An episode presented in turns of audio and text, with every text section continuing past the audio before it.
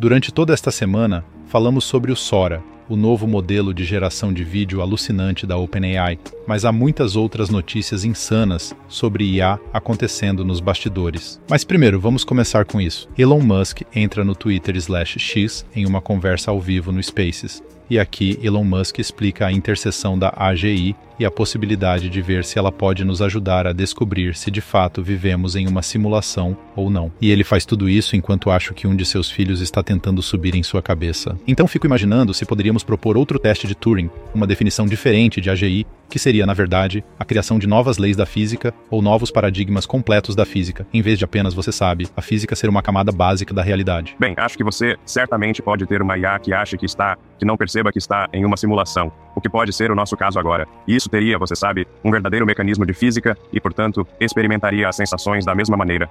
A hipótese da simulação explica alguns elementos da mecânica dos quads, como o colapso da distribuição de probabilidade quando você olha para algo, por exemplo, porque algo só seria verdadeiro quando você olha para ele, se ele está sendo renderizado em tempo real. Então é assim que um videogame funciona, como no World of Warcraft ou algo assim, quando você caminha por uma floresta e um rato aparece, mas antes disso havia uma erupção cutânea, ou não havia um rato, havia apenas a probabilidade de um rato e apenas do rato. Havia apenas a probabilidade de um rato, e o rato só se tornava real quando você olhava naquela direção. Isso colapsou o espaço de probabilidade e um rato apareceu. Portanto, acho que a teoria da provisão realmente explica muitas coisas que parecem bastante misteriosas, como a situação do gato de Schrödinger. O universo pode parecer infinito para nós, mas francamente, se eu estivesse criando uma simulação dessa realidade, colocaria as estrelas longe o suficiente para não precisarmos simular os detalhes dos planetas. E de fato, essa é a situação.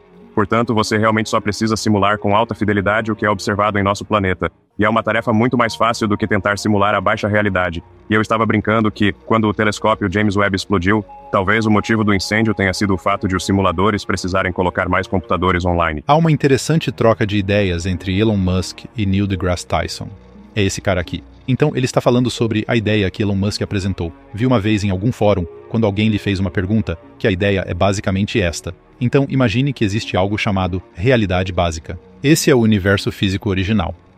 E por fim, ela obtém progresso científico, computadores e capacidade de fazer cálculos suficientes para criar sua própria simulação de seu próprio universo ou algo semelhante. Então, eles criam isso, e essa coisa evolui até que, por fim, evolui o suficiente para criar sua própria simulação de seu próprio universo. E assim vai, você sabe, para sempre. Então agora esse mundo evolui e eles desenvolvem o poder de computação. E eles dizem: queremos jogar videogame. Então agora vamos criar um mundo. Assim eles criam um mundo. E depois criam um mundo até o fim. Pode ser centenas, milhares, bilhões, infinito. A pergunta de Elon Musk era: qual era a chance de estarmos vivendo nessa realidade básica? Quero dizer, se você puder imaginar essa coisa se estendendo para sempre, como Neil deGrasse Tyson explicou, basicamente as chances seriam de algo, você sabe, uma em um milhão, uma em um trilhão, uma em algum número astronomicamente grande de que estamos de fato na realidade básica. Portanto, há um em um zilhão você é o universo real e 999 zilhões para um. Essa é a sua simulação. Isso me convenceu. E esse foi o argumento de Elon Musk, que a chance de vivermos em um mundo não simulado é muito baixa, certo? Se você seguir essa ideia. E eu não quero ser convencido. Eu não gostei. Mas Neil disse que não gostava dessa ideia, na verdade, ele passou muito tempo tentando explicar por que esse não era o caso. E foi o que ele fez. Basicamente, a ideia é a seguinte: o que todos esses universos, esses universos simulados, têm em comum é o fato de serem avançados o suficiente para ter um universo simulado por baixo deles. Em outras palavras, em algum laboratório, eles têm um computador que executa uma simulação de todo o universo que está dentro desse universo. Nós, neste momento, até onde sabemos, não temos o que significa que estamos vivendo no último tipo de universo dessa cadeia, aquele que ainda não desenvolveu sua própria subrealidade, subuniverso. Então, ou isso, e nós temos, você sabe, vários universos acima de nós, ou talvez apenas um, a camada de base original, a realidade de base, ou nós somos a realidade de base. Nós somos o único universo. Então, se você pensar dessa forma, as chances de vivermos em uma realidade simulada vão de uma em você sabe, basilhão, uma grande quantidade, como uma chance muito baixa para, quero dizer, 50-50, certo? Ou estamos no fundo dessa longa cadeia, ou estamos na realidade básica, 50-50. Essas chances são muito melhores. Ou somos o verdadeiro ou somos o único na cadeia que ainda está evoluindo. Então, a probabilidade de sermos uma simulação vai de 1 bilhão para 1, vira 50-50. Uau! Estou bem com isso, mas agora estamos nos aproximando rapidamente do momento em que poderemos construir simuladores do mundo inteiro, abrindo os olhos para falar sobre isso, a Nvidia está falando sobre isso.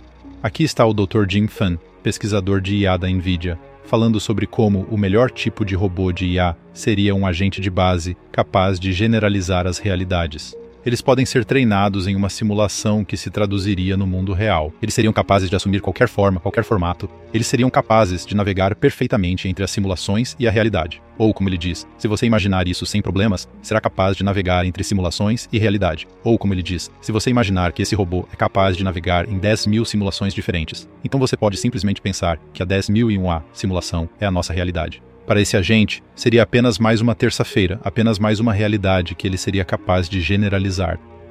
E é isso que estamos vendo aqui, com esse robô treinando em Isaac Jim e, em seguida, essa roda robótica que parece ser capaz de generalizar isso para o mundo real. Todas as habilidades que você aprendeu na simulação se traduzem perfeitamente no mundo real. É engraçado porque, se você voltar apenas alguns anos atrás, as pessoas falavam sobre essa ideia de o mundo real criar um mundo simulado. E, você sabe, há mais de cinco anos, as pessoas se perguntavam: bem, qual era o propósito de criar esse mundo simulado, certo? Essa coisa que executa a simulação nos dá tudo, nos dá vidas e o universo, tudo, certo? Mas por quê? E as pessoas se perguntavam e diziam coisas como: bem, talvez seja porque eles queriam ver como as coisas poderiam se desenrolar no passado, na história. Ou, em Rick and Morty, esse universo simulado estava lá basicamente como uma bateria de carro. As pessoas que estavam lá basicamente existiam para gerar energia para o carro do cara. A questão é que, há cinco anos, não sabíamos realmente qual era a utilidade de uma simulação para o mundo real. Agora você já sabe, isso está se tornando realmente óbvio, e esse motivo são os dados. Essas mãos robóticas que executam uma simulação, aprendendo a girar uma caneta, são muito úteis para nós. Milhões deles sentados ali para sempre girando canetas, ou aprendendo a andar, ou fazendo malabarismos com uma bola, ou qualquer outra coisa, são muito, muito úteis para nós, pois fornecem dados que podemos extrair e usar no mundo real. Se nossas suposições estiverem corretas sobre como Sora usou o Unreal Engine para talvez gerar alguns desses dados que foram usados para treinar esse modelo, então isso seria um exemplo de um tipo de simulação, uma simulação 3D sendo usada para gerar dados para alguma função superior, nesse caso, esse modelo de IA. É importante entender isso porque, nos últimos cinco anos mais ou menos, nossa percepção sobre a execução de uma simulação passou de ah, isso é legal, para isso é legal, isso é ciência, isso pode ser útil, que interessante, até agora é dinheiro, dinheiro. É o novo ouro porque produz dados. Os dados são o novo petróleo e as várias simulações são os poços de petróleo. O Unreal Engine produz dados para um mecanismo de vídeo. Esse robô, em uma simulação pegando caixas e colocando-as no seu carrinho, se traduz em um robô real capaz de fazer isso. Pense enquanto, por exemplo, a Amazon poderia se beneficiar de algo como isso, que é capaz de, quero dizer, provavelmente não terá rodas em suas mãos, mas você sabe, você entendeu a ideia. Os robôs podem ser extremamente úteis. Esses tipos de robôs móveis e hábeis, capazes de navegar em qualquer terreno, pegar caixas, podem ser úteis para muitas aplicações diferentes. E essa empresa está aguardando a aprovação iminente de patentes para a próxima geração de robôs que tem enormes aplicações militares e civis. Mas a questão é que a Nvidia está fazendo muito mais simulações de avanço. Quem os utiliza? Pesquisadores, engenheiros, analistas, eles são usados para prever os padrões climáticos, simular várias propagações de doenças, acelerar modelos financeiros, acelerar simulações de engenharia, carros autônomos, etc.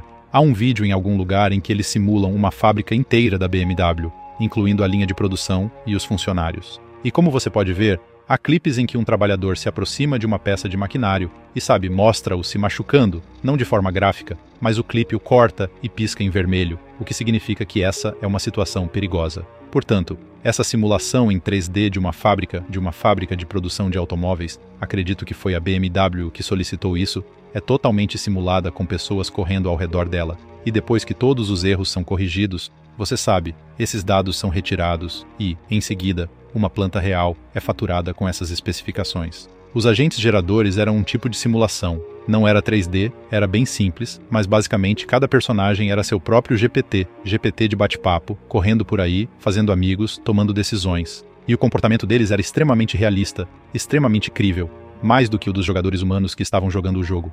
Mas o que quero dizer é que provavelmente veremos simulações cada vez mais avançadas, com detalhes cada vez mais complexos. Quero dizer, algumas dessas simulações robóticas estão simulando o fluxo de corrente através dos vários apêndices, talvez até mesmo tendo diferentes fricções em diferentes braços do robô, fluxo de corrente diferente através dos braços. Portanto, basicamente simulando as várias inconsistências e diferenças potenciais que poderiam ocorrer no mundo real, diferentes níveis de atrito, vento diferente, etc. Portanto, quando o retiramos, é pelo menos isso que esses robôs de mente profunda jogam futebol, é mais ou menos disso que eles estavam falando, pois são capazes de criar esses robôs que, em primeiro lugar, nada disso foi ensinado. Portanto, a forma como eles jogam foi 100% aprendida em uma simulação. Eles são mais ou menos assim, eles descobrem como fazer várias coisas.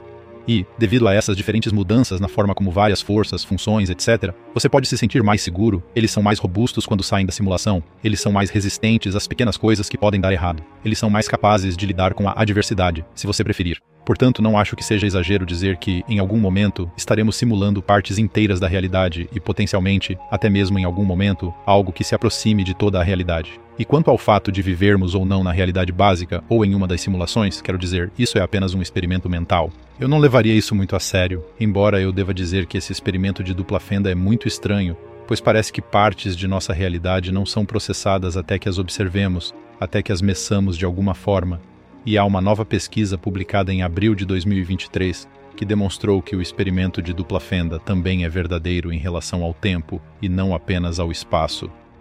Mas provavelmente não é nada.